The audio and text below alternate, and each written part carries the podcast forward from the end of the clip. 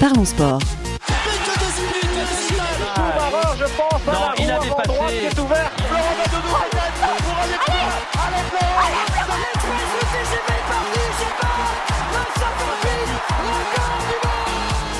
Parlons sport.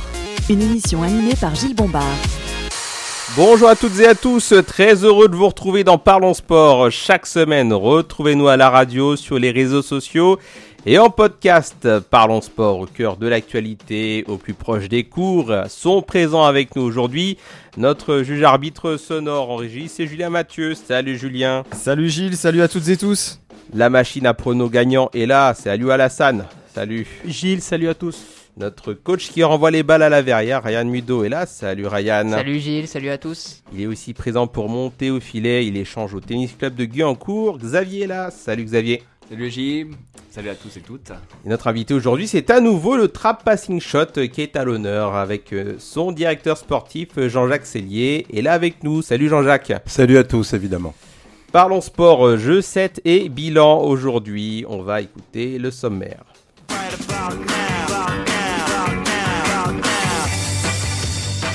Avec euh, la mêlée de Parlons Sport du tennis euh, en première partie, Roland Garros se sacre une nouvelle fois Novak Djokovic et Iga Swiatek. On va revenir sur cette quinzaine avec les top et flop des deux tableaux, l'organisation du tournoi, le nouveau fiasco du tennis français. On échange dans quelques instants et dans la seconde partie de l'émission, nous accueillerons Mehdi, capitaine des Clés sous bois USM. Euh, on parle de foot euh, bien sûr. Il sera avec nous pour nous parler d'une compétition de football particulière. Le CDM, le championnat du dimanche matin. John sera là aussi pour débriefer la carte UFC 289 avec les combats de Charles Oliveira contre Benel Darius et le français Nassourdine Imavov contre Chris Curtis. Euh, voilà, donc beaucoup euh, d'échanges, beaucoup de sport euh, aujourd'hui. Et tout de suite, place au débat avec la mêlée de Parlons Sport. Il y a des jours où tout d'un coup, tu maîtrises tous les éléments. Gaël, mon fils Disons que moi j'essaie de faire du beau tennis. Bon, c'est sûr qu'au premier set, bon 6-0, ça un petit peu dur. Numéro mondial qui prend après le deuxième set. 6-0. Voilà, j'ai senti un petit peu sur une paire de vitesse. Mais quand même, au troisième set, il faut quand même bien dire que j'ai remonté la pente. 6-4. 6-0. 6-0 6-0, oui. T'es sûr? Grand chelem numéro 23 pour Novak Djokovic, seul au sommet dorénavant. Et troisième couronne pour Igaz Viatek. Pas d'énorme surprise donc pour cette quinzaine de Roland Garros. Il est l'heure pour nous de faire le bilan les tops et flops avec vous, euh, messieurs. Et on va commencer par le tableau masculin, si vous le voulez bien. Djokovic s'impose en 3-7 contre Casper Ruud en finale. Le Norvégien qui n'a rien pu faire dominer euh, sur euh, tous les plans. on reviendra après sur le tableau féminin, sur l'édition, sur l'organisation, sur le fiasco du tennis français comme d'habitude, mais d'abord la focus sur le tableau masculin. Euh, top et flop. Forcément, on va commencer par Novak euh, Djokovic.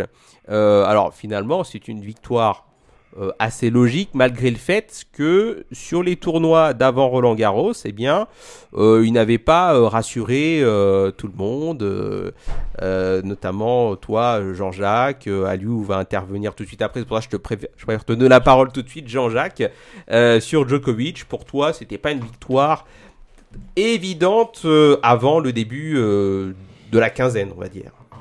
Je dirais même pendant la quinzaine, puisque Djokovic n'est pas redoutable sur les premiers tours pour autant, avec des sets compliqués, mais la gestion d'un d'un grand chelem, d'un tournoi sur 15 euh, jours, comme le, disait Ryan, effectivement, il y a cette gestion-là qui fait que. Mais jusqu'en quart de finale, et sur les premiers tours, euh, il n'est pas aussi imposant que ça, même si euh, il, euh, il, gère relativement bien son sujet.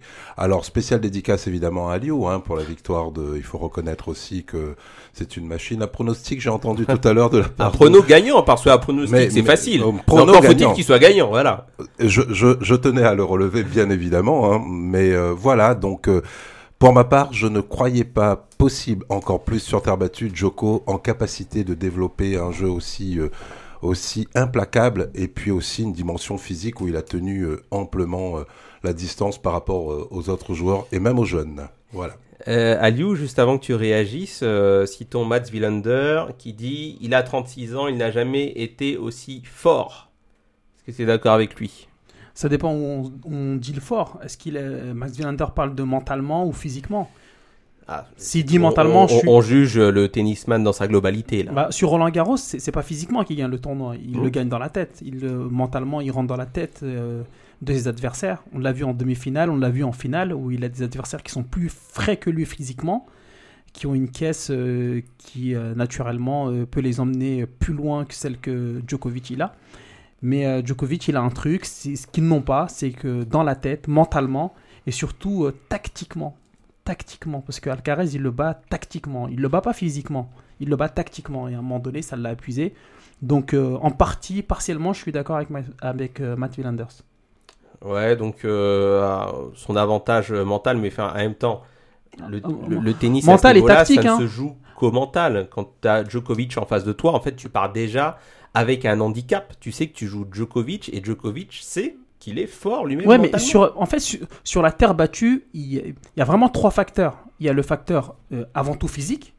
Il y a le facteur ensuite ben, tennistique, euh, euh, donc le mental rentre dedans. Et il y a le facteur tactique. Et ce qui est fort avec Djokovic cette année, on viendra tout à l'heure de toute façon sur les tops et les flops et le tableau, et le tableau masculin. Ce qui est fort avec lui cette année, c'est que j'ai l'impression que la partie physique, il a vraiment mis en troisième lieu. Il s'est dit que tant que j'ai la tactique et tant que mentalement ça peut suivre, et ben même, même si le physique est défaillant, je vais arriver au bout. Et, euh, et c'est un pari, un, un- un- un pari gagné. Ryan, est-ce que pour toi, on a vu un grand Djokovic euh, sur cette quinzaine? Alors, un grand Djokovic, pas forcément.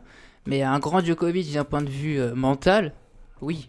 Parce que, euh, comme on l'a dit il y a deux semaines, Djokovic n'était pas forcément le favori, de par ses prestations sur les différents tournois qu'il y a eu. Et quand on voit le Roland Garros qui, nous sort, et on disait euh, juste avant, euh, Djokovic sur tous ses premiers sets n'était pas flamboyant. C'était pas le Djokovic qui prend tout de suite à la gorge, qui montre que je suis le patron. Il mettait toujours un set, euh, le temps de se lancer, et puis, comme Aliou l'a dit, il gagne ce tournoi grâce à la tactique et au mental. Mais les deux sont liés de toute manière. Et de toute façon, si tactiquement et mentalement il est capable justement de prendre le dessus, physiquement ça va suivre. Les deux sont liés, mais le mental a une très grande influence sur le, le physique, et c'est ce qui a fait la différence, euh, surtout sur les derniers matchs. Ouais, Mais ce qui le rend finalement injouable sur la quinzaine. Ce qui le rend injouable, surtout sur les derniers matchs. Peut-être pas sur les- la quinzaine, puisque les premiers matchs, il a quand même un peu de marge sur ses adversaires. Ouais. Mais quand on arrive à partir des huitièmes quarts de finale, où là on sent, euh, par exemple, à Karen Kachanov qui lui a posé des, des Qui- problèmes, Qui lui a pris le premier set qui lui prend le premier set et qui, et qui malgré tout, dans le deuxième set, euh, propose quand même un, un jeu. euh, Euh, Ils, ils vont au tie-break dans le deuxième set. Donc, Exactement. euh, à tout moment donné, il peut être mené 2-7-0, mais effectivement, et là encore, il ne bat pas Karen Kachanov au physique, il le bat à la tactique. Exactement, tactiquement, et puis il prend le dessus tout, tout de suite après euh, le gain du, du deuxième set. Bah, pour moi, le Djokovic, c'est surtout, on dit toujours au tennis, un- match, ça se joue sur 5 points. Il y a une statistique, hein, il ne fait aucune faute directe sur tous les tie-breaks qu'il a fait. Ouais. Il, fait quand même, il termine quand même par un 7-0 et un 7-1. C'est-à-dire que sur tous les points importants, là, il a pris les risques et tout ça. Mais ce qui m'avait épaté, c'était que dès qu'il était en difficulté, il jouait fort au centre, sur l'autre, aucun risque. Vas-y, renvoie, renvoie, ça je peux tenir. Et dès que l'autre commençait un petit peu à fatiguer, bang, Il prenait ses un responsabilités. peu comme le banner, euh, en- on voyait, il tapait dans les gens et au moment où il voit que l'autre commence à chausser, paf, il donnait un coup. Et je crois que vraiment, c'est c'est vrai qu'on n'a pas vu le même Djokovic que d'habitude. D'un autre côté, il a 36 ans Ouais. et c'est sa force de se, de se dire mes qualités c'est ça, mes faiblesses c'est ça, je joue sur ses qualités, mais sur tous les points importants, il a été remarquable. Je veux dire, il n'a pas raté. Et puis la statistique quand même extraordinaire quand on sait la tension d'un tie-break. Aucune faute directe sur tous les tie-breaks Ouais, il- il de la joue- quinzaine. Il en joue 5, hein Oui, et puis il y a, l'expérience aussi qui permet de gérer ce genre de, de situation. Mais ce qui est quand même euh, euh, impressionnant, c'est qu'il sait probablement qu'il va jouer ce Roland Garros sur un match, celui contre Alcaraz. Ouais. Et là, ce match-là nous rappelle euh, tout simplement qu'à un moment donné, le tennis, c'est une histoire mentale, pour autant, puisque à ce niveau-là, tous les joueurs ont, ont- ont de la caisse quand même, hein, au, au fil du temps. Ils ont de la caisse. Et là, ce qui est vraiment ça se joue uniquement au mental. Après, évidemment, on peut parler des réponses techniques de Djokovic. D'ailleurs, il n'a jamais fait autant de balles bombées dans ce, dans ce tournoi, etc. Les, les amortis les avaient commencé déjà l'année dernière et il y a deux ans. Mais cette année, il en joue moins. Hein. Il en joue à, partir de demi-finale, il, en, il en joue vraiment. En finale, il en joue carrément pas. Effectivement, il est sur les balles bombées par rapport euh, à, à cette façon de gérer et on voit très bien là qu'il se dit que sur ce match-là, Alcaraz est au-dessus. Il en est conscient. D'ailleurs, si on regarde bien le, le, le, match qui se joue au deuxième set sur euh, ce jeu où, où euh, Alcaraz euh, doit servir à 5-3, Alcaraz ne gagne pas ce jeu. Il est ensuite à 0,40 sur le service. Alcaraz, il sert, pour, il sert pour le gain du. Oui, à 5-3. À 5-3, il sert à 5-3 pour le gain du set. 0,40 ensuite. il ne le gagne pas. 0,40. Et là, Joko s'est dit, au moins, il ne l'a pas gagné facilement et je l'ai emmené encore plus loin dans la dimension, euh, dans la dimension mentale. Voilà, c'est vraiment, à mon sens, sur ce, à ce niveau-là qu'il a vraiment gagné euh, ce tournoi euh, Djokovic. Et pour rebondir sur ce que, ce que tu disais, de toute manière, dans les tournois du Grand Chelem, les joueurs ont l'habitude de dire qu'ils ne regardent pas le tableau. Ça, c'est ce qu'ils disent, mais on sait que c'est totalement faux. Bien évidemment. L'année dernière, Nadal, il sait que dans sa partie de tableau, il a Djokovic. Il sait que dans cette partie de tableau-là, il l'aura en quart de finale. Et il sait qu'avec euh, les, les, nouvelles programmations, il risque de le jouer éventuellement en night session. Et tout ça, pendant qu'on fait du bruit, oui, night session, ça va avantager qui? Djokovic ou Nadal? Nadal, il sait pertinemment que s'il gagne ce match-là, il gagne le tournoi. Et c'est exactement ce qui s'est passé avec Djokovic. Il se dit, je vais jouer Carlos Alcaraz en demi-finale. Je vais me concentrer pour arriver frais face à lui. Et si je gagne cette demi-finale-là, après ensuite, de toute manière, moi, ma finale, elle se joue le vendredi et pas le dimanche. Et c'est ce qui s'est passé. Alors, vous avez directement parlé d'Alcaraz. On va le ranger dans quelle catégorie, lui? Top ou flop? Flop. Bah, euh, euh, il perd en demi contre Joko. Voilà. Et puis, en, étant diminué, euh, il, est crampé quand même. Flop. Flop? Quand même, ouais. Top, évidemment. ok. Top, évidemment, d'Alcaraz. Alors, effectivement, on pourrait peut-être dire que c'est un, un, top jusqu'au deuxième set euh, contre Joko en, demi-finale, après euh, diminuer physiquement. Bah, il est, il, est nu. Il et, est ça devient un flop, mais euh, sur limite forfait, quoi. Non, mais c'est un flop. il est numéro 1 mondial. Il arrive en demi-finale avec 3 heures, si je dis pas de bêtises, 3 heures de moins dans les jambes que son adversaire. Il a certes un tableau avec des noms, donc s'il joue Chapovalov, c'est quand même un grand nom, en, 8, en, troisième tour. En huitième, il joue Musetti, on s'attend à un gros match. Il joue Tsitsipas en quart de finale. On a des noms, mais il les domine. Et il perd pas un set sur, sur, euh, sur, sur chaque match. Donc il arrive frais. Les bookmakers le mettent favori. Et puis en fait, on se rend compte qu'il n'est pas prêt. C'est pour ça que c'est un flop. Djokovic, à son âge. Euh, dans, dans quelle sorte tu dis il n'est pas prêt physiquement? Mentalement, physiquement. Mais il faut savoir que. il n'a pas le niveau aujourd'hui, à, 20 ans, pour être le taulier du circuit. Pas du tout. Mais on l'a vu sur cette demi-finale. Il, il, aurait pu perdre la demi-finale en 4. on pourrait dire que c'est le coup du sort, il est blessé. Bah, c'est ça le truc. Alcaraz, les crampes, elles arrivent dans la tête. Il, n'est pas blessé parce qu'il a des crampes. On joue que 2-7 Alcaraz. On l'a vu l'année dernière euh, à l'US Open. Il fait des matchs en 5-7, en quart de finale contre Sinner, après en demi contre contre Tiafo, en finale aussi contre Casper Rude. Il a la caisse. Mais cette demi-finale-là, il l'a perdu avant de rentrer, il l'a perdu dans le cours, et le pire, c'est qu'il l'a perdu même lorsqu'il a perdu en conférence de presse. Faut, faut entendre ce qu'il dit. Mais il est trop sincère, il est trop honnête. Et c'est là où je me rends compte qu'en fait, il n'est pas fait encore pour ce genre de, genre de, de rendez-vous. Parce qu'en conférence de presse, il déballe tout. Oui, j'étais stressé, la blessure est due au stress, mentalement, j'étais pas prêt. Il déballe tout. Alors que Djokovic, à son âge, lorsqu'il prend une fessée en 2008, et j'en terminerai là en 2008, Djokovic en demi-finale contre Nadal, il prend une fessée, il va en conférence de presse. Djokovic, il dit que, il dit pas oui, Nadal a été trop fort. Mais non, il dit que c'est pas Nadal qui a gagné le match, c'est moi qui l'ai perdu. Et il dit il est arrogant. Mais non, parce qu'il sait ce qu'il vaut. Alcaraz, son problème aujourd'hui, je pense qu'il ne sait pas trop ce qu'il vaut. Il y a un match d'Alcaraz à Paris-Bercy, j'en parle assez souvent contre Hugo Gaston. Je ne sais pas si on s'en souvient. Je me souviens très bien. Très À la, fin de, à la fin de ce match, il a dit J'ai appris j'ai appris. Il a été tout petit garçon face à, Hugo Gaston et il a même perdu ce match. Il s'est fait même siffler par le public. C'est une situation qu'il n'avait jamais vécue. il a dit j'apprendrai. Et eh ben je pense que c'est vraiment. On a quand même là un gamin de 20 ans, demi-finaliste. Oui, la montagne a été beaucoup trop haute pour lui sur ce match-là. Ça fait beaucoup. Demi-finale à Roland Garros. Je, je, j'insiste et je persiste à dire que c'est un joueur de terre battue, il a grandi sur terre battue, c'est un spécialiste de la terre battue, c'est pas parce qu'il a un jeu puissant qui, euh, et qu'il ne bombe pas tout le temps que c'est pas un spécialiste de la terre battue. Donc je pense, il a vraiment tous les moyens, il n'a pas imaginé un seul instant que ça pouvait être aussi, aussi difficile de gérer une demi-finale et surtout, surtout face à Djokovic. Mais c'est pour ça que c'est un flop. C'est pour ça que c'est, Parce qu'aujourd'hui, on le compare. Même toi, la semaine dernière, tu l'as comparé. Tu t'es dit c'est un mélange de Federer et Nadal. Bon, j'ai failli m'évanouir quand j'ai entendu ça. mais je vois que tu es là, donc tu as pu t'en remettre. Ouais, exactement. Parce qu'aujourd'hui, on voit clairement, il est loin de tout ça. Parce que Federer et Nadal et Djo- Djokovic, voire même Andy Murray, allez, même Favrinka si tu veux, lorsqu'ils étaient euh, euh, appelés à ce genre de rendez-vous, même s'ils perdaient, ils répondaient présent. Mais Zverev l'année dernière, comme Alcaraz cette année, ils perdent au mental. Je vais même te dire, pour, excuse-moi, à lieu de te couper, juste avant que ce se produise, parce que ça commence par les crampes, on est, le stress est tel qu'il a fait, euh, évidemment, l'acide, lactique est monté, parce qu'il n'a pas seulement des crampes aux jambes. hein. En règle générale, quand on parle de crampes sur un match de tennis, on parle des jambes des joueurs. Là, il a bien parlé de ses deux bras. C'est quelque chose que j'ai déjà vécu sur un cours de tennis. C'est juste effrayant, quoi. C'est-à-dire qu'on a même des crampes au niveau des doigts. Et on voit d'ailleurs qu'il a un mouvement de main à un moment donné.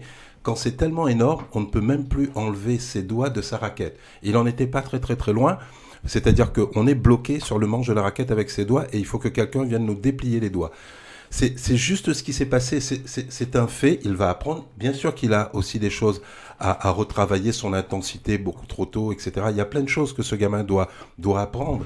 Mais ce qui est quand même incroyable, malgré tout, bravo à Djokovic bien évidemment, malgré tout, c'est que Alcaraz, dans un match où pourtant Djoko l'a emmené très loin sur la dimension mentale, pour ce Et jeune tactique. de, et tactique, Ouais. euh, il repasse devant au moment où le match et il a- arrive la crampe, il est en total contrôle de son match. Il est fond de cours, il commence à, distri- à distiller les amortis. Joko est à la ramasse, il sait même plus quoi faire. Bah, C'est-à-dire, 36 ans. euh, malgré tout ça, ouais. Alcaraz passe devant. Après, sur le combat de, de, de, de cette densité mentale, bien sûr, Djoko a mieux géré. Mais ce gamin a déjà tout ce qu'il faut pour déjà. Il est, il est aujourd'hui le taulier du circuit. Alors, pour- Yann, ça fait déjà beaucoup là, quand même pour Alcaraz. Effectivement, je crois que c'est pas la première fois que son corps lui joue euh, des tours et puis il est en retard euh, aussi après sur euh, sur sa legacy, euh, comme on dit. On compare souvent à, à Nadal. C'est un euh, c'est une jeune pépite qui est destinée à affoler euh, les records et les circuits sur les prochaines années. Mais là, en tout cas, il est déjà confronté, euh, il se confronte assez durement à des obstacles euh, qui avaient déjà pu contourner à leur époque des euh, Djoko, des Nadal. Alors juste pour rebondir ce euh, sur ce qui a été dit avant, pour moi ça reste quand même un top euh, Alcaraz, pour la seule et unique raison, Aliou parlait de son parcours à l'US Open, il faut pas oublier qu'il joue un Sinner, il joue un Tiafo, ce sont des jeunes joueurs. Donc il a la capacité face à ces jeunes joueurs, puisqu'il les connaît tous. C'est de la même génération, euh, alors que Djokovic c'est une autre génération, c'est aussi un, un autre joueur, hein. là on parle pas que d'un simple joueur. Donc le fait qu'il ait euh, eu ses soucis en fin de compte euh, physiques durant le match, c'est pas parce que euh, il, il est pas fait pour ou quoi que ce soit, c'est parce qu'il a été poussé à arriver là en fait. Donc euh, là pour le coup, il s'est fait avoir entre guillemets un peu à son propre jeu aussi, qui est de mettre beaucoup d'intensité, euh, je veux cogner, je veux faire mal à l'adversaire, et pour une fois il a eu du répondant, mais plus que ce qu'il a eu euh, jusqu'à présent. Et donc la le fait qu'il ait justement ces crampes-là, donc comme disait Jean-Jacques, c'est à un moment donné, quand on, on arrive à ce stade-là, c'est on ne peut plus jouer. Donc là, pour le coup, il a été vraiment pris sur euh, le fait que bah, j'ai un joueur en face de moi qui est capable de mieux faire que moi. Mais il ne s'attendait pas à ça. C'est parce qu'il avait déjà battu Djokovic à, à- à Madrid. Exactement, il ne s'attendait pas à ça, et c'est justement pour ça, on revient au même point, Djokovic, euh, mentalement et tactiquement, mais il a très bien manœuvré euh, Alcaraz. Quand Bien on sûr, voit le, début Ouais. du match, mais Djokovic, il met une intensité de, de malade, alors que sur tous ses matchs précédents, il n'y a aucune intensité euh, de, de ce type-là. Mais, mais moi, j'ai l'impression que sur le début du match, tu me pardonneras, moi j'ai l'impression que sur le début du match, Djokovic ne met même pas d'intensité. quoi. Moi, j'ai l'impression plutôt que Alcaraz est là pour mettre de l'intensité pour que ce soit un combat physique. Et j'ai l'impression que derrière, tu as Djokovic qui lui dit Je ne veux pas rentrer dans ton jeu. Moi, je veux que ça soit tactique. Et, euh, et il a fait la même chose en finale avec Tsitsipas, où il lui prend un set, un, un break, pardon, et il lui dit Moi, ça me suffit. Avec un break, je peux gagner le set. Et c'est exactement ce qui s'est passé. Non, là, clairement, Ouais. euh, pour- avant de laisser la parole à Xavier, Ouais. non, là, clairement, Lyon, je t'assure, il a envoyé du lourd. C'est-à-dire, on est sur deux séquences. Ouais. Et ça, c'est très rare chez, chez, chez- chez Djoko. Il le fait d'ailleurs désormais euh, quasiment systématiquement contre Medvedev. Voilà, parce qu'il peut pas aller sur la distance. Donc Medvedev, il fait exactement la même chose. Autant avec les autres joueurs, il sait qu'il a une marge. Sur ces deux jours-là, il sait que c'est compliqué. Non, non, là, clairement, sur ce premier set, Ouais. Il joue à une vitesse. Djokovic, on sait qu'il n'a pas cette capacité d'accélération. Il le fait quand il est en difficulté. Ouais. Sinon, il n'a pas de capacité véritablement d'accélération sur du très long terme, sur un match complet. Et là, il le fait d'entrée. Il attaque très fort et il fait beaucoup de services volés également. Ouais. Et, et il dit, il faut que je l'étouffe en fait. Il faut que je, je- je lui prenne du temps très très très vite parce que cette histoire-là va durer longtemps. Ouais. Même si mentalement j'ai déjà gagné le match, il voit bien l'attitude d'Alcaraz. Parce qu'on dit souvent quand on arrive sur le circuit, il nous faut au moins trois demi-finales. On voit avec Casper Ruud d'ailleurs, il faut au moins trois demi-finales avant de pouvoir bien se sentir. Voilà. Après, euh, là, il était face à une légende, euh, Alcaraz, et ça a été beaucoup. Mais en tout cas, euh, très clairement, l'intention du jeu là de Djokovic était très, c'était taper très fort et prendre du temps à Alcaraz. C'est ce qu'il a très très bien fait. Xavier, top ou flop Alcaraz? Ni top ni flop, parce que finalement, jusqu'en demi-finale, il fait tout ce qu'on voulait et il avait déjà la pression. Il, il écrase des joueurs, justement, Tsitsipas et tout ça, où il n'y a pas de match et tout ça. La match seule inconnue. La seule inconnue, c'est Djokovic. Ils ont joué, mais il y a longtemps, sur un format de 7. Donc on sait très bien fois. que À Madrid, Djokovic, et- euh, les joueurs de ce niveau-là, euh, c'est pas les mêmes matchs. hein. Dans des Nadal conditions de jeu aussi Voilà. qui sont totalement différentes. Après, je l'ai pas trouvé décevant dans le match de Djokovic. Il a, il a montré des belles choses, même, euh, même quand il était euh, avec Il passe ses même devant. Il, Il il fait, passe ouais, même il fait même des, des belles choses. Pour moi, pas top, pas flop. Euh, on sait qu'il a du potentiel. Jusqu'où mais euh, il n'a pas raté son Roland Garros, il n'a pas non plus euh, étonné tout le monde. Alors messieurs, je voudrais qu'on règle le cas de Medvedev, qui était pourtant cité euh, parmi les prétendants avant cette quinzaine. Euh, alors flop à l'unanimité ou pas? Euh, Ben- J'espère bien en tout cas. Et euh, si oui, pourquoi? Euh, D'ailleurs, et- est-ce qu'il arrive maintenant à glisser sur la terre battue ou- Non, mais, mais flop parce qu'il s'est trompé d'adversaire. C'est tout. Il a joué contre le public. Il a pas joué contre, contre son adversaire. Moi, à la fin du match, c'est ce que moi j'ai dit. J'ai dit Medvedev, il s'est trompé d'adversaire. C'est tout. À un moment donné, il, il parlait au public. Et il Non, peut plus après, revenir. au- au- Au-delà euh, Oui. de ça, euh, on, on sait qu'il a des problèmes de déplacement sur terre battue, Medvedev. Non, ce match-là, honnêtement, le match, il le perd contre le public. Il se trompe d'adversaire jusqu'au bout.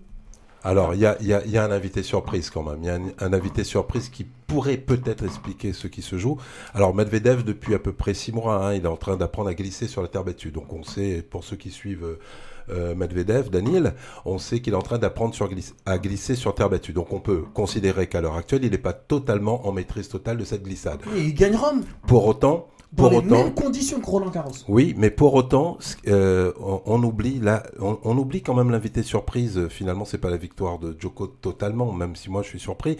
Mais c'est le vent à ce moment-là. Sur ce match de Medvedev, on a des bourrasques de vent et, et, Mais ça, et ça a été jeu. tout le tournoi. Cette année, on n'a pas eu de pluie, on a eu du vent. C'était tout le C'est ça, mais en tout cas, voilà, je, je, je pense qu'un des éléments là, et Medvedev n'a pas pu, et après il, va, il défier le, le- le Non, mais public Jean- à ne pas faire. Mais ça, il avait déjà fait. Non, mais attends, est-ce que fait. est-ce que tu as regardé le match? Oui, j'ai vu.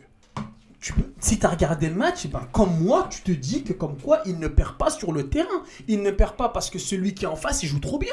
Il le perd parce qu'il pense que son adversaire, c'est le public. C'est un truc de fou. Et à chaque fois qu'il comprend qu'en fait, l'adversaire, c'est pas le public, il gagne un set.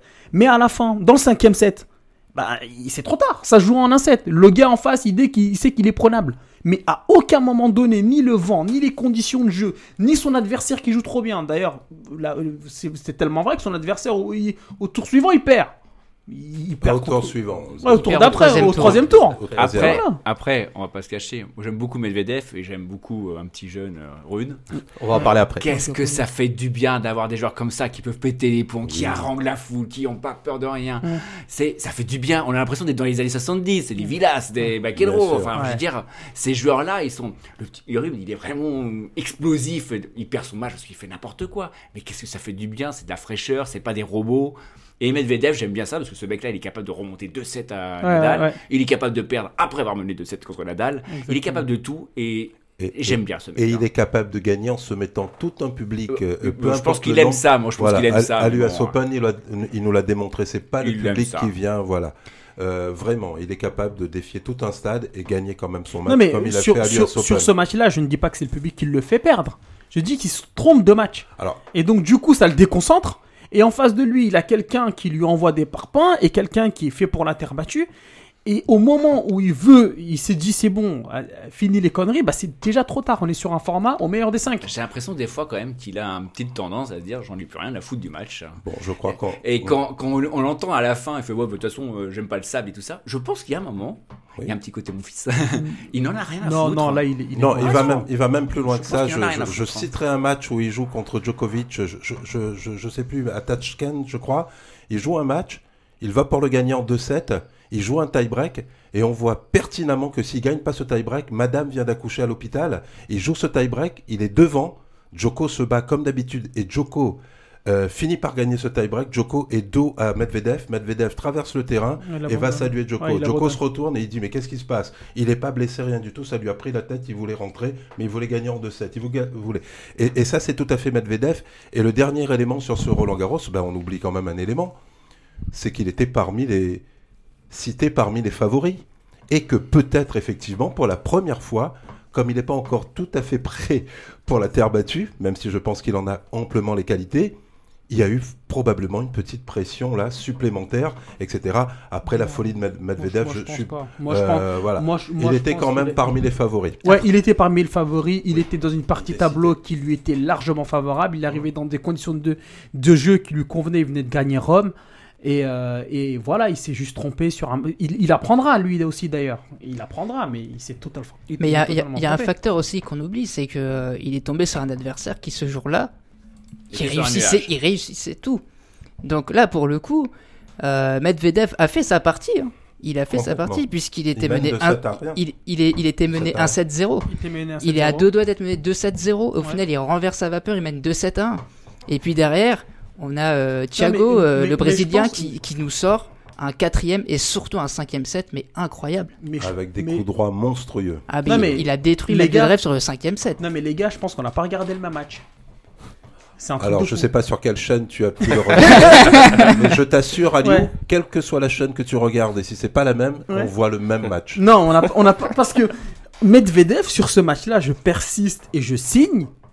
Il perd parce qu'il se trompe d'adversaire dès le départ. Je suis pas d'accord. Dès le début. Le public commence à le huer. Il rentre contre le public. Il leur. Limite, limite ça devient des invectives. Ah, c'est pas grave, les gars, on va pas lui donner trop d'importance non plus. Il a pas. Et en fa- il est et pas en- resté très et en- longtemps sur les cours. Et en, et en face, bien évidemment, il a quelqu'un qui, a, qui, qui, bah, bah, qui joue, qui se dit j'ai en face de moi la tête de série numéro 2, il a pas envie de jouer. Euh, manifestement, il a pas envie de jouer, et ben moi j'ai envie. Et ben ça s'est fini en 5-7. Alors, messieurs, si je vous cite, hein, Holger Rune, le Danois de 20 ans, il fait partie de ces noms que le grand public commence à, à connaître euh, depuis euh, un ou deux ans, là.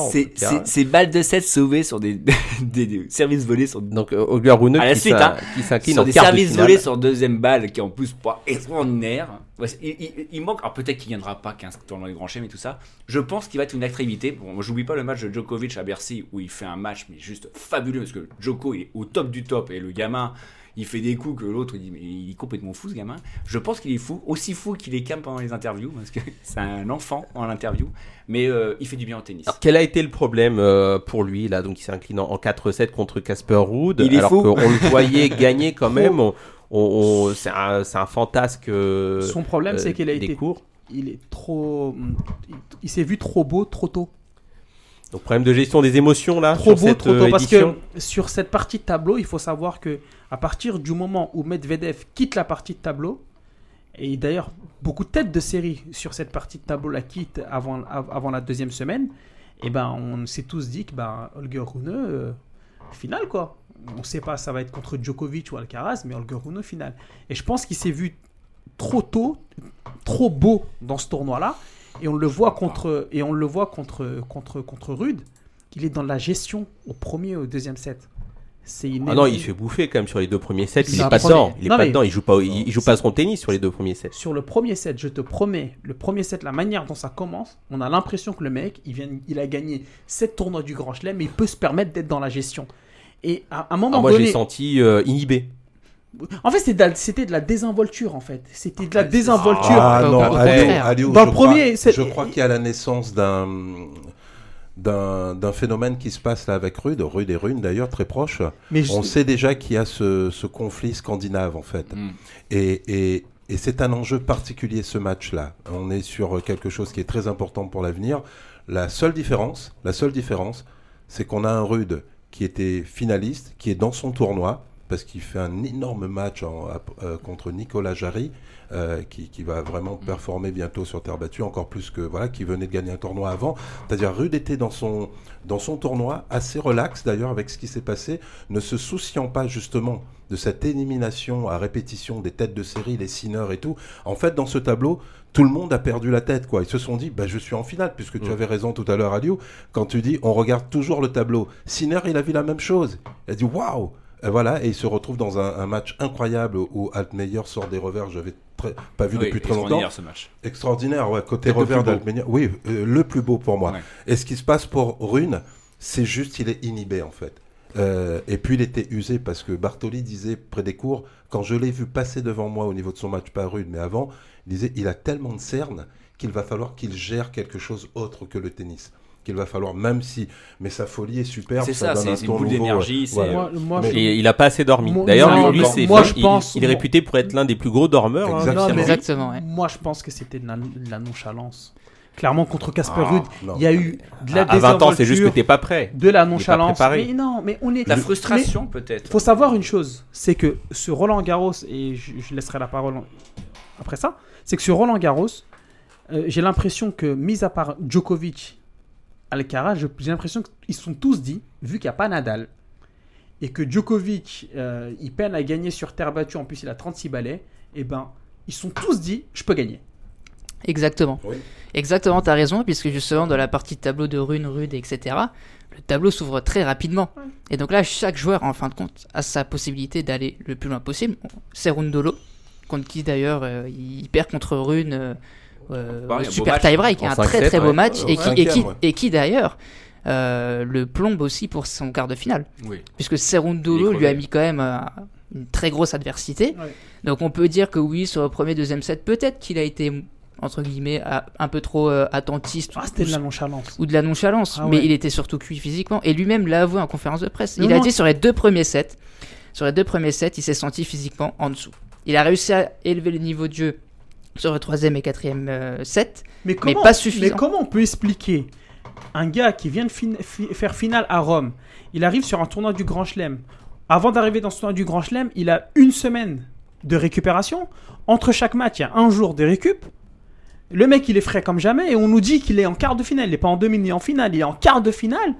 Euh, il, il est dans la fleur de l'âge. Il dit qu'il était fatigué. Non, Ouais, je c'est que son mentalement, que que c'est lui, pas- il est à fond. parce à c'est que mentalement, moi je pense que mentalement déjà, et encore une fois au risque de me répéter, il s'est vu trop beau, trop tôt. Tout Non. comme Sinner, tout comme les autres. Je pense que Rune, à ce moment-là, Ouais. tout simplement, c'est c'est juste Rune. Il fait encore plaisir parce que c'est pas un extraterrestre comme Alcaraz, parce qu'Alcaraz va évidemment énormément gagner de tournois. Il est au moins encore presque parfois un junior, et, et ça fait du bien. Même à ce niveau-là. Parfois, il passe complètement à côté. On le voit dans son tie-break face à Rublev, je crois, à l'Open d'Australie. À un moment donné, il mène 5-2. Il a une réaction où même le commentateur dit Mais on n'a pas cette attitude-là sur un, match aussi important. Et il le perd Il le d'ailleurs. perd. Et il perd Il le perd, match. le Au match. super tie-break, ouais. Et ben, c'est Rune. C'est le feu en même temps et, et- et le calme parfois. Quand il fait des interviews, on a le calme de Rune. Et, et sur le terrain, il y a quelque chose. Je rappelle juste, parce qu'il peut être terrible, Rune. hein. Il est Euh, exécrable. Il faudrait revoir la finale de Munich contre euh, Benoît Van le, le, le néerlandais. Il utilise mais des méthodes, mais c'est des méthodes de, de, de, de- de voyou tennistique, je me permets même de le dire. Pour gagner un match, il est capable de tout. Il, il est encore jeune et il a besoin de grandir, mûrir, mais il fait du bien au paysage tennistique. Alcaraz, c'est autre chose. C'est Alcaraz qui fausse un peu le, la donne. Alors les gars, juste avant de basculer sur le tableau euh, féminin, euh, quelques mots sur Casper Ruud. Encore Ah ouais. une finale de perdu, c'est la troisième euh, en Grand Chelem. Euh, Qu'est-ce qui lui manque là pour vous, euh, pour qu'il gagne enfin un tournoi du Grand Chelem? Est-ce qu'il faut tout simplement attendre? Ou alors est-ce que la culture de la défaite va s'installer tranquillement ah. dans son état d'esprit? Ah bah moi je vais dire c'est le contraire de, de, Rune justement. Ce mec-là, moi mon joueur préféré de tous les temps c'est Stéphane Edberg. Il a un côté euh, calme, classe, adorable. Djokovic l'a dit, c'est le joueur le plus aimé. Et, et surtout, on l'a pas vu une seule fois. Moi, pas une seconde, j'ai dit, il va aller en finale. Ah, si, si, tu l'avais dit. Il y a deux semaines, tu l'avais dit. J'ai dit qu'il était, parce qu'il était capable. D'ailleurs, je t'avais rionné. Il, était capable. Mais sur le tournoi, honnêtement, premier tour, deuxième tour, troisième tour, ben, et puis il termine quand même sur un quart de finale, une demi-finale où il fait, fait fessé. Même si, pour des cas différents, euh, je pense que Rune était fatigué, VRF était épuisé. Mais, et son, et son début de, de, de, de, de tournoi, je pense pas qu'il était stressé. J'espère pour lui, j'ai peur. J'ai peur qu'il ne gagne jamais rien, mais j'espère pour lui qu'il gagnera parce que c'est un joueur qui est complètement sous-estimé et qui a vraiment un gros potentiel. Je suis totalement d'accord avec toi, c'est-à-dire qu'il ne gagnera pas. C'est pas la culture de la défaite qui va s'installer, c'est tout simplement que Rune, on dit que c'est un joueur euh, propre, pas de défaut, mais à ce niveau-là, il faut quand même un coup qui terrasse. Et ça, il ne l'a pas. Il ne l'a pas. Et euh, d'ailleurs, les joueurs qui ont perdu trois, euh, trois finales avant de gagner, bon, on, peut, on peut rajouter Ivan Lendl, on peut rajouter Andy Murray, effectivement, et on peut euh, rajouter André Agassi. Sauf qu'il y avait un coup qui mm. pouvait. Là, là on n'en a pas. Mm. C'est très fort sur l'ensemble, c'est très propre. Mais, et, je crois que malheureusement, c'est passé en fait et qu'il ne gagnera pas de, mais en fait, Grand Chelem. et, et, juste pour terminer, sur cette finale quand même, pourtant c'est un 3-7. Hein. quand on regarde ce premier set, Là, à nouveau, il est devant. Comment expliquer qu'à ce niveau-là, alors qu'on engage son match sur une tactique de balle bombée, où il met, mais vraiment, vraiment en difficulté, et à la torture Djokovic qui n'aime pas jouer les balles au-dessus de l'épaule, comment expliquer ça? Je, n'arrive pas à m'expliquer moi-même, alors que cette tactique-là pouvait fonctionner, il perd le tie-break et il l'abandonne dès le deuxième set en décidant de jouer à hauteur de hanche et en tapant très fort dans la balle. Ça, contre Djokovic, joueur de contre, ça pouvait pas passer. Ça, je n'arrive pas à comprendre. Mais il ne gagnera plus de Grand Chelem, c'est la culture de la défaite. Alors, messieurs, on va, on va changer de tableau. On va bah, je voulais juste dire deux mots sur Casper Ruud. Bah, il gagnera pas de tournoi du Grand Chelem, pas pour euh, ce que vient de dire Jean-Jacques. Aucun, je, tu dis Je suis pas très d'accord. Ouais, je suis pas très d'accord avec lui. Parce qu'il faut savoir qu'Asper Ruud n'a jamais gagné ni de ATP 500, ni de Master 1000, encore moins de Grand Chelem. Casper Ruud, son, son, son palmarès, c'est tournoi ATP 250 et finale de Grand Chelem et finale et, éventuellement de, de Master 1000. Donc il est très loin encore de gagner le Grand Chelem. Il dégage quand même une certaine sérénité, une certaine solidité lors des grands rendez-vous. Il, Là, il tombe sur un Djokovic qui est injouable. Il ne gagnera pas, pas parce que ce que vient de dire euh, Jean-Jacques, avec lequel je suis pas d'accord sur son analyse. Souvent, mais plutôt, tu n'es pas d'accord. mais, plutôt, mais plutôt parce que il est trop gentil il est trop respectueux. Exactement. C'est pour ça qu'il gagnera pas. Il est trop gentil sur le terrain et donc ça donne cette impression aussi qu'il manque un peu de niaque quand tu regardes. Edberg en a gagné 6 en étant trop gentil. Hein. Comment? Edberg en a gagné 6 en étant trop gentil. On, parle de quelle époque? Hmm, Il avait des méchantes, plus méchants qu'aujourd'hui. Hein. Oui. Joko va partir aussi. Hein.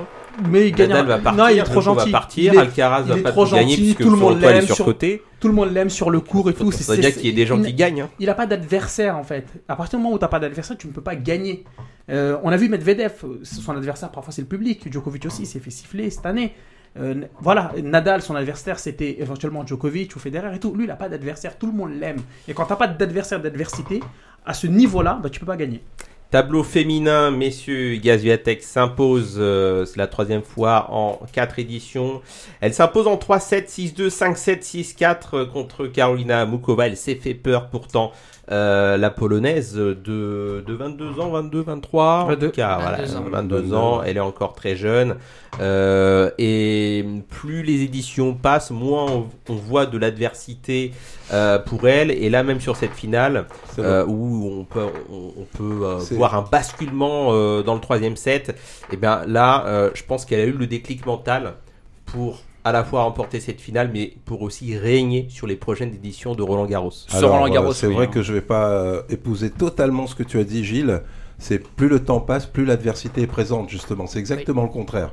C'est-à-dire que déjà en demi-finale, elle joue une joueuse euh, contre qui elle avait perdu à Toronto euh, quelques mois auparavant, donc Haddad Maya, Béatrice Haddad Maya, la brésilienne. Et on voit bien que dans le jeu, à un moment donné, là où jusqu'à présent elle, elle dominait outrageusement, on a quelques adversaires maintenant, au nombre de 4 ou 5, où là on a un vrai match. Et, Mokou, et M- Morouva le montre aussi euh, en, en finale, c'est-à-dire que quand on a des joueuses capables d'aller à la volée, de contrer, de, de, de jouer cette deuxième balle malgré tout et de servir très très fort, on a justement de l'adversité. Donc c'est une vraie question pour demain. La domination qu'on attendait totale de, de il y a deux ans, je dirais, et ben finalement ce sera peut-être pas le cas. Oui, mais Malgré celle le qui est titre. la plus régulière quand même hein, sur Mais les tu- grands chelems. Tu me poses la question. C'est la plus régulière. euh, sur- Alors, c'est- c'est c'est vrai que c'est assez étonnant quand on entend souvent ça parce qu'elle a tellement marqué les esprits sur des scores de 6-0, 6-0 qu'on entend souvent quelque chose qui n'est pas juste en fait. Ce que tu dis en fait, Gilles, n'est pas juste puisque quand on regarde, tu dis, elle est quand même pour les grands chelems. Elle n'a gagné aucun autre grand chelem, un seul, à part Roland Garros. Là C'est où, ouais, ce que je dis, un, un Oui. à part. euh, Ah, je pense qu'elle va surdominer Roland Garros, mais, pas oui. ailleurs. Alors, parce que- C'est-à-dire oui. qu'il y a de la diversité et elle n'a pas autant gagné que ça depuis trois ans. À Mais part, on, euh, on a quand même eu a- sur 4 ou 5 elle- ans elle des noms qui Chelem, défilaient et qui défilaient en finale de Grand Chelem et avec euh, à chaque fois euh, des joueuses différentes qui, euh, qui gagnaient. Là, on a quand même une certaine récurrence. hein. Quand on regarde juste les palmarès, on voit que Sviatek, le mot Sviatek, le revient de plus en plus souvent. Et Bah, je numéro- pense que là, avec cette finale-là, elle va pouvoir s'affirmer. euh, Elle a un souci, c'est qu'elle a deux joueuses. où j'ai lu, c'était Mats Wilander qui disait ça et Chris Evert, où elle n'a pas de solution. Et c'est malheureusement ces deux plus grosses, c'est. Sabalenka et Rybakina. Et Sabalenka, je suis pas très d'accord, hein. Elle euh, euh, Sabalenka, là-bas, sur terre battue. Hein. Sabalenka, je suis pas d'accord, mais on est d'accord. Rybakina, elle dit, elle n'a pas de solution. Cette frappe pure, Tout droite et tout ça. Où, et l'autre, en plus, elle est d'un câble olympien. Elle ne- il lui faut un virus pour que, parce que moi, c'était ma favorite. hein. Il a fallu un virus pour la, la shooter. Elle dit, elle n'a aucune solution sur Rybakina. Elle en est, je crois, à 4, 3, 3 défaites consécutives et pas sur des petits tournois. hein. Euh, elle n'a pas de solution. Et et contre Sabalenka, euh, c'est compliqué aussi. Donc, j'ai l'impression qu'elle est très au-dessus de tous les autres. on est d'accord. Sauf que on a vu en finale parce que la petite alors, voilà, elle a fait un match extraordinaire. J'avais les larmes aux yeux quand je l'ai vu pleurer parce que j'ai dit putain celle-là elle a fait deux, deux matchs extraordinaires à la suite. hein. Son On- demi-finale contre Sabalenka, elle est quand même menée c'est- 5-2. c'est un- 5-2, 30-40. Elle fait 30, deux 40. finales, deux matchs Sabalenka absolument formidables. Dommage qu'elle est un peu sur la fin, Mais mais c'est- même parce qu'elle a Mais c'est 26, sur- 27 ans. hein. c'est surtout qu'on là- qu'on voit aussi euh, que quand il y a plus d'adversité, Sviatek est fragile aussi. Elle est fragile. 6-2, 3-0 en finale. Elle arrive à se reprendre. Elle, arrive trouvé à les se ressources. reprendre. Elle a Elle trouvé Oui, les ressources. Eh oui. Alors que c'est vrai qu'il y a encore 2-3 ans de ça, Oui. elle, plongeait. Et là, on était parti pour un flop. Troisième set, elle est menée 4-3. Exactement. Donc elle a su rebondir, mais ça reste quand même une de ses principales faiblesses. Où quand il y a une joueuse qui est capable de revenir ou de tenir tête, à un moment donné, on sent sur une courte durée ou une moyenne durée une baisse de, de- Moi, je, Je, Attention, moi, je vais faire un parallèle. mental, un- justement. je vais faire un parallèle de vieux. Je- vous préférez Steffi Graf euh, jusqu'en 89 où elle rafle tout, où c'est un robot, ou la Graf où elle a commencé à perdre euh, Sanchez euh, contre Céleste et qui d'un seul coup a sorti des matchs d'anthologie en, en sauvant des balles de match parce qu'on a sauvé beaucoup de balles de match en, fin de finale de carrière, Rochelle. en, en fin de carrière. À moitié, hein, c'est Euh, très rapide, hein, en c'est très rapide. hein. 99, euh, contre- Oui, mais 99, mais je veux dire, dès 91, elle, Ouais. elle, euh, elle se fait sortir, euh, 90 et 91, elle, euh, non, 91, oui, 92, elle perd contre Sanchez et, et, Mais- euh, mais et, après- et, après, Sabatini mais, aussi. mais attention, elle Moi, perd je- contre la future, elle perd contre Ar- Aranza Sanchez quand même. Mais hein. je- Elle perd pas contre n'importe qui. Oui, mais c'est là où, et je pense que elle est en train de faire un peu comme Graf, elle est passée de robot à humain, je pleure Oui. sur le cours, je me bats, je m'arrache les tripes, Je- et C'est moi, je pour pense ça- que ta pour elle comparaison. sera une grande championne. pour Moi- ça que la moi, je- moi, je suis domination pas d'accord avec la comparaison. ne sera pas aussi totale. Pas totale, mais ce qui mais est elle sera belle. intéressant, mais ce Mais qui est intéressant dans cette finale, c'est à se poser la question que finalement cette finale était bien plus euh, euh, attrayante que la finale homme. du Ah coup. oui, Mais Et ça pose vraiment la question attendez, les, de, les- les gars, l'organisation. Si vous le permettez, parce que vous avez dit beaucoup de choses, j'aimerais tellement euh, rebondir sur tout ce que vous avez dit là. Mais, nous te laissons le temps de le faire. Exactement. Mais concernant les finales, qu'on soit bien clair, ces 15 dernières années, à 80%, le samedi a été plus intéressant que le dimanche. Sur tous On les, est bien d'accord. sur tous les, sur, euh, tous les tournois du Grand Chelem. Donc moi, euh, revient la question, est-ce qu'il ne faudrait pas un jour basculer avec euh, que les femmes clôturent les tournois du Grand Chelem Moi, à- je serais d'accord. Avant pas de l'organisation, est-ce que tu veux revenir sur d'autres tops ou d'au- d'autres flops Ouais, de ce tableau féminin bah, bah, flop, bah, moi, Is- Isviatek, elle perd 2-7 dans ce tournoi-là. Pour moi, c'est un flop. Tellement, elle, est, elle est numéro 1 mondiale. Elle a une marge. Je suis pas d'accord avec vous, hein, lorsque vous parlez finale. Rien, ce que je disais, pour moi, Iga Swiatek, c'est c'est des sauts de concentration à un moment donné. Elle laisse passer l'orage. Elle a tellement de marge qu'elle peut se le permettre même en finale. Et c'est ce qui s'est passé avec Mokova. Quand elle est menée d'un break, elle laisse passer l'orage. et elle reprend le dessus. Et moi, quand je parle d'un flop, contre Adelmaya, elle aurait dû s'imposer en 2-7. En finale, elle aurait dû s'imposer en 2-7. Elle, elle, elle, elle ne perd qu'un 7 hein, euh, au total. Elle hein. perd que la finale. Hein. Elle perd qu'un 7. Elle, perd au tie, euh, elle, elle, fait un tie-break. Euh, contre Adelmaya, elle perd elle pas. Fait, elle fait un tie-break. Et ben c'est déjà trop pour En moi. tout Parce cas, que contre Adelmaya, elle a un break d'avance dans ce cas-là. Et elle se fait rattraper. Donc déjà, pour moi, c'est déjà trop parce qu'elle devait battre Adelmaya, mais vraiment un truc 6-2, 6-2 quoi. Et Adelmaya l'emmène dans un tie-break de tous les dangers pour elle. Et pour moi, elle a tellement de marge, mais c'est un truc de fou, hein, parce que avant, les, et j'en finirai là parce que je pourrais pas rebondir sur tout ce que vous avez dit. Et d'ailleurs, sur Steffi Graf, je suis, suis pas très d'accord. Mais avant le tournoi, moi j'avais dit une chose. J'avais dit que dans ces demi-finales, je ne vois pas de top 10, sauf si Igas Viatek euh, est là. Bon, je me suis trompé à un près parce qu'il y a eu Sabalenka. Mais, euh, mais sinon, pour moi, Igas Viatek, à partir du moment où physiquement elle peut répondre présent, elle a tellement une marge sur les autres que même perdre un set, pour moi, c'est un flop. Et rapidement, donc pour Fiasco, je pense qu'il y a le public. Alors on sait qu'il y a eu la même chose à l'Australie. Alors attends, je, je, je, juste avant l'organisation, on y vient juste après. Est-ce que vous avez des noms féminins que vous voulez sortir comme ça, pêle-mêle? Je sais pas si je vous dis On Jabber, euh, bon encore Flop. une fois, euh, quart de finale, euh, mentalement c'est compliqué et puis euh, On l'a gère le flop, tu, tu penses? Oui, parce que parce que Moi, je pense qu'elle a été- Elle a fait un non-match. Mais pourquoi? Et que elle aussi, un peu Comme- comme comme Rude, elle gagnera jamais de tournoi. Quoi. Tu penses Ah oui. Non, a- moi je a- pense, a- moi, je a- a- qu'elle est a armée, Wimbledon. elle est armée pour gagner Il y a Wimbledon. Wimbledon, elle est Mais armée pour compliqué, gagner l'US Open. Et ce qui l'a trahi pendant son quart de finale, elle le dit à demi-mot. Moi, je l'ai, je, l'ai pensé. Je pensais que, je pensais qu'elle a pris dans mes pensées et elle l'a dit.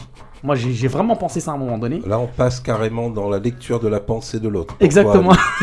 et donc, du coup, moi, je, moi, ce qui l'a trahi, c'est les organisateurs. Il y avait tellement Alors, de vous Tunisiens- voulez vraiment qu'on parle de l'organisation? Il y avait, Allons-y. il y avait tellement de Tunisiens qui se sont mordus les doigts l'année dernière de ne pas être présents à Roland et à Wimbledon pour la soutenir que cette année, dès le début de l'année, on a entendu ça partout. Ils cherchaient des places partout, ils n'en ont pas eu. Et elle l'a regretté jusqu'en conférence de presse. Donc trop de pression euh, sur les épaules, c'est ça? Mais non, parce qu'il y avait personne sur le Il y a coup. personne. Elle avait besoin de ça et les organisateurs l'ont trahi. Quand on a une telle communauté ici en France, la communauté tunisienne, et on n'arrive pas à revendre à cette place, et ben quand elle est arrivée sur le cours à 11h, ben je te promets, elle avait l'im- l'impression d'être en ATP 250, et ce qui s'est euh, en WTA 250, et ce qui s'est passé, c'est qu'elle a eu du retard à l'allumage. Certes, elle gagne le premier set, elle se fait rattraper, mais à un moment donné, dans le troisième set, il fallait ce, ce troisième homme, et elle s'est dit que les organisateurs m'ont trahi. On est sur Mais un quart ils de finale. faire quoi les organisateurs là? Ben, les places, il n'y avait pas de place. Les- tout le monde cherchait des places, il n'y avait personne sur le cours. Non, mais à chaque fois les places elles sont vendues et Non, elles sont avec pas le vendues. circuit. Non, tu Si, elles sont, elles sont non. d'abord Non, réservées Alio, aux Alio, On les donne aux entreprises, c'est ça le problème. Alio, je On le pense donne aux que c'est une problématique chez Jabber. De toute façon, la dimension mentale, ça a toujours été le cas dans. dans, dans Oui, mais dans si elle avait eu ce quasiment troisième tous ces homme, matchs. Si En elle avait plus- eu ce troisième homme, on En on plus serait pas là. de, de Jabber, je rajouterais juste sur ce tournoi féminin, c'est vraiment la petite qui confirme après Madrid, c'est la russe, la jeune russe Andreva. D'autant plus quand on regarde sur l'ensemble du tournoi, sur l'ensemble du tournoi, on a euh, la gagnante du tournoi junior fille russe, voilà, Korneva, qui gagne à nouveau, et demi-finaliste dans le, tournoi, dans ce tournoi junior, une petite euh, russe aussi, Op- Optia Breva. Voilà, on a trois Russes, sachant que Korneva avait battu euh, en tournoi junior à l'Open d'Australie Andreva. On a trois Russes. Ça nous montre que demain, la domination, on a déjà la Biélorusse Sa- Sabalenka, donc il y a une génération qui arrive, c'est à noter vraiment pour euh, la- l'avenir du tennis Et- féminin. ouais, Mais alors, ça a toujours été comme ça. le- Mais- le- la Russie a toujours été un gros On- levier de. Alors, Oui, mais là on a des tops. Mira Andreeva qui s'entraîne en France, euh, d'ailleurs, 16 ans. Donc, Oui. euh, nom à suivre. On a même euh, des Russes de 13 ans qui euh, s'entraînent à Sofia Antipolis avec euh, Muratoglu, effectivement. euh, non, mais les Russes la ont- relève est déjà là. hein. les oui. Russes ont toujours eu un gros levier. Ils ont toujours eu un. Les pays de l'Est. Voilà. Un vivier. Un, gros- un gros On a vivier, un euh, vivier, ouais. mais là on a des sacrés, après, des sacrées joueuses sur les, les- les top 5. Il faut regarder qui joue aux As aussi, hein, parce que c'est là qu'on repère les pépites et effectivement ça sonne souvent russophone euh, lors des dernières éditions.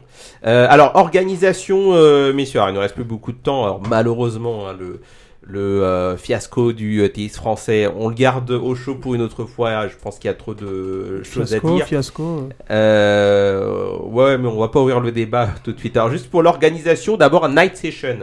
Euh, donc, euh, 10 soirées, on le rappelle, où sont programmés un match. On a eu 9 matchs hommes et un match pour le tableau euh, féminin. Et c'était le meilleur- et- et on c'était le Jammer meilleur. de- on Jammer disait d'ailleurs bah, que ce serait peut-être plus pertinent d'avoir un match de chaque tableau en night session. Je ne sais pas si c'est réalisable euh, ou pas. Euh, D'abord, votre avis là sur cette répartition euh, des night sessions. On sait qu'il y a des joueurs, des joueuses qui n'aiment pas être programmés euh, euh, trop tard dans la journée. Qu'est-ce qu'il faut faire? Est-ce que c'est le bon système? Est-ce qu'il faudrait répartir autrement? Parce que quand même, 9 matchs masculins, il y a des équipes, Ouais, y des équipes qui est flagrant. euh, Bah après, le prix est très élevé, donc ils se disent, ben, on, on Mais paye pour le- 5-7 et pas euh, 2-7. Non, euh. le- Donc c'est quoi si on raisonne juste avec l'audience Non, non, non, non. Euh, déjà, déjà, ah il bah y, a- il y a- il y a un manque de courage de la part des, des organisateurs. Il y a un manque de courage de la part d'Amélie Mauresmo. Elle en a eu euh, lorsqu'elle a mis le match entre Solon Stephens et, euh, et Sabalenka. Très bon match. Tout le monde disait mais non, il y a Musetti Alcaraz et en final on s'est rendu compte ben, que effectivement on a eu plus d'adversité, plus de matchs euh, dans le match qui a été programmé en night session. Après ensuite il faut faire exactement comme les autres tournois du Grand Chelem. Qu'est-ce qu'ils font? La night session commence plus tôt et euh, le premier jour euh, le match masculin commence, se finit par le match féminin et le deuxième jour c'est l'inverse. ainsi de Donc c'est faisable d'avoir un bah, match de dans, les tableau. autres tournois du Gros Chelem, c'est ce qu'on fait. La Night Session commence, le show commence à 18h30, le premier match commence à 19h, et on est sur les cours jusqu'à minuit, 1h du matin. C'est juste France Télé qui sera pas d'accord quoi. Non, France Télé n'a rien à voir dans ça. Parce Ou que c'est vrai France Télé ou, Non, la, parce que la- c'est- ou la RATP. Puisque la RATP, pour l'instant, ne veut pas signer de convention. Et pour l'instant, pour le public français, c'est compliqué. Alors qu'il n'y a aucune raison. Alors la RATP pourquoi? Pour les euh, Bah, Sur la fin, si on part sur euh, ce qui se fait à l'étranger, donc à l'US Ouais. Open et à l'Open d'Australie, on aurait deux matchs. Un match euh, dames et un match euh, hommes. Donc on va finir très très tard de toute façon. Ça, voilà. Mais Très très Mais- tard. C'est quelle heure très tard Non, mais je, je signale qu'il y avait eu un match l'année dernière où, Ouais. où les gens ont dû appeler des taxis, appeler leur Mais pour venir les Mais chercher. c'était ok. honteux, c'était le match donc- contre Djokovic et Nadal. tant qu'on et- n'aura pas cette et, et- convention et le match il s'était fini à minuit. et cette Les, volonté. les métros ferment à 1h du matin. En tout cas, les familles sont venues chercher les, les spectateurs et, ils ont, les taxis ont augmenté. Oui, c'était c'était honteux. Moi, je me souviens l'année dernière, je l'avais dit ici à ce micro-là. Bah oui, ils ont Ouais. profité. euh, les requins sont là. À un moment donné, quand il y a quelque chose à prendre, on vient prendre. Donc on a, on a, on a cette limite là. Hum. Donc euh, ils veulent pas venir à 19h et remonter pour l'instant parce qu'ils disent les gens finissent euh, parfois le travail un peu Mais plus Jean-Jacques, tard. par, Mais pardon il de faut- te couper, Jean-Jacques. On ne peut On pas a un faire tournoi du Grand On Chelem. ne peut pas faire 9 matchs hommes et un seul match femmes. Non. Ouais, c'est un honteux. peu de considération à un C'est moment honteux, donné. c'est honteux. Et d'ailleurs, Jessica Pe- Pegula l'a très très bien noté. Ryan Bah, en fait, on a un, un gros problème en France, c'est qu'on veut pas faire les efforts. Parce que euh, ça se fait sur les trois autres tournois du Grand Chelem. Et pourquoi en France, il y a toujours un, truc qui dérange et, et on se dit au final non, on ne va pas le faire. Eh ben moi, je vais répondre à ta question, Ryan. Parce qu'en France, malheureusement, on n'est pas conscient de la chance qu'on a. On a un tournoi du Grand Chelem. Il y a 10 000 pays qui nous l'envient aujourd'hui. Va dans les pays du Golfe aujourd'hui, ils seraient prêts à racheter Roland Garros plus cher, ce qu'ils ne seraient prêts à donner aujourd'hui à des gars comme Benzema, Messi et tout, parce qu'ils connaissent la valeur. Deuxièmement, on a le tournoi du Grand Chelem le mieux placé parmi tous les tournois du Grand Chelem. Le Med Bull Park, il est exilé. Le All England, n'en parlons pas. Fl- Flushing Meadow aussi. On a un tournoi du Grand Chelem qui est à Porte d'Auteuil, qui est au cœur de Paris. Et on s'en rend même pas compte de ça. Et troisième chose, c'est que on donne, dans tournoi du Grand Chelem, on donne trop la parole à des sachants, à des gens qui, bizarrement, d'un coup, des grands Langaros arrivent, connaissent le tennis, connaissent tout, connaissent Nadal, connaissent l'organisation, et on leur donne la parole. Et on vend trop de place aux entreprises. Et donc, du coup, tu as l'impression qu'il n'y a personne sur les cours, et 100% des places qui sont vendues, les gens s'y rendent. C'est vrai. Toutes les places où tu vois c'est vide, c'est des places données aux entreprises. Donc, tu multiplies tout ça, tu le conjugues, t'en fais ce que tu veux, et ben ça. Il y a une autre limite quand même. Il y a une autre limite. Je fais très très court. Je te laisse la parole, Ryan. Il y a une autre limite qui est que si tu pars sur un match euh, femme en 2-7 et que ça dure 50 minutes, t'as pas envie de mettre Sviatek sur une session des nuits avec un public qui a payé très très cher Il n'y a pas Et ou, ou d'autres matchs qui vont. On, on a, on a eu de très très belles affiches Oui, qui mais le- méritaient les le risque est- cette année. Mais le risque est trop grand, donc ils veulent pas y aller pour l'instant très clairement. C'est pour ça qu'il n'y a pas de match. Mais il y a un manque de Ah. courage, c'est pas, Oui, c'est pas une question de risque. Je rejoins. je Parce que, parce que le match non. entre Sabalenka et, et, et, euh, et, euh, et, Stephens. et Stephens, moi je me souviens ce matin-là, j'étais intervenu sur une radio concurrente, j'étais intervenu sur RMC, en disant que euh, les gens qui ont pris la parole, mais limite j'étais à deux doigts de les invectiver, quoi. Fermez vos bouches. Je pense que c'était le match à programmer. Et il y a beaucoup trop de gens dans ce pays qui prennent la parole, qui ne regardent Roland Garros, euh, le tennis uniquement lorsque c'est Roland Garros, et, et directement, à cette période-là, ça devient des sachants, ils connaissent tout et tout, et donc du coup, le manque de courage d'Amélie Mauresmo, c'est derrière de se faire critiquer par des gens, par exemple, comme Daniel Riolo, pour ne pas le citer, alors qu'il connaît rien au tennis, c'est tout. La question ne, ne, se pose ne se pose plus aujourd'hui. On, on, voit ça de, euh, dans les Jeux Olympiques, on verra ça de toute façon parce que c'est VIP. Euh, si les billets, euh, si les billets sont vendus et ça rapporte énormément d'argent, il n'y a aucune raison de développer plus que ça et de libérer plus de place pour le public. On ne changera rien euh, par rapport à ça. Voilà. Donc je voulais juste dire, il y avait du, du monde et l'affluence était importante. Juste messieurs, euh, un dernier mot sur Roland Garros sans la pluie, parce que c'est toujours Roland Garros. Ah, bonne question. On a eu le vent cette année. Ouais. Parce qu'on n'a pas eu la pluie. Exactement. On n'a pas Mais, eu de pluie. mais, mais, Ah. mais, mais- mais le dernier, mais le dernier jour, la pluie, elle s'est acharnée. hein, le dernier jour, hein. il y a eu des inondations sur Paris et tout. euh, Mhm. À un moment donné, on a même pensé que le, tour- le match allait se, fait- le- se jouer en terre, euh, en, avec, avec, avec le, avec le le toit, toit. fer- avec Mhm. le toit fermé. Mhm. D'ailleurs, et ça rejoint ce que je dis, il y a tellement de sachants qui parlent. À un moment donné, pendant la finale, avant la finale, ils ont fermé le toit parce qu'il y avait, euh, il y avait un- Mhm. entre guillemets un show. Et t'as tous les commentateurs qui ont dit la finale va se jouer en, euh, euh, en Avec le toit fermé. avec En- le toit fermé. En indoor. Alors que c'était totalement faux. Mais il fallait me poser la question. Bah, Un ils auraient Roland, dû, un- un- un Roland Euh, Garros là- sans pluie, ça fait du bien pour déjà éviter que ça puisse être une finale le, le lundi comme ça s'est déjà produit. Donc ça fait du bien d'avoir un tournoi sans partie pluie. du charme aussi. Ça fait partie du charme, mais je pense que là, avec euh, au départ beaucoup d'espoir, l'absence de Nadal, si en plus on devait euh, euh, avoir des matchs euh, interrompus pendant des heures et des heures, ça aurait été un élément de trop. Mais euh, et- et même puis- si ça reste... Il n'y a plus Agassi, donc euh, qui Ouais. perdait ses matchs à cause de la pluie. Et, donc, et puis, et puis surtout, justement, euh, sans pluie, ça donne aussi d'autres conditions de jeu. Donc une adaptation pour chaque joueur et joueuse. Euh, déjà pendant le match, il y a ça à prendre en compte. L'adversaire, euh, les conditions, est-ce qu'il fait chaud, est-ce qu'il fait pas chaud? Parce qu'il faut dire aussi qu'il a quand même fait assez bon, voire peut-être assez chaud pour certains joueurs durant le tournoi. Donc ça permet justement d'avoir des, conditions de jeu qui changent de l'ordinaire et qui permet aussi de changer euh, l'évolution du, jeu au sein du tournoi justement. Bien écoutez messieurs, euh, ça y est, on a déjà fait une heure. C'est, on, on- on se garde le débat sur euh, le tennis français pour un peu plus tard. hein. Et Là, le calendaire aussi, on- le calendaire. Ouais, Calendaire. Parce que évidemment, là, c'est- évidemment.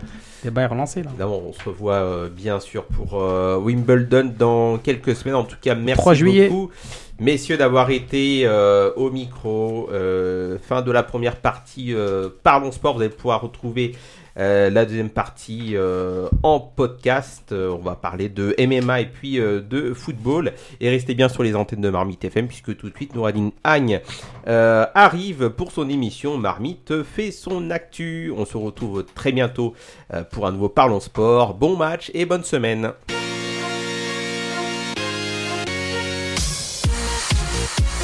Parlons sport.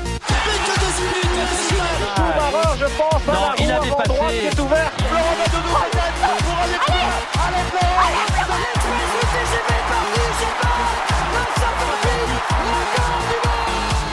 Parlons sport. Une émission animée par Gilles Bombard.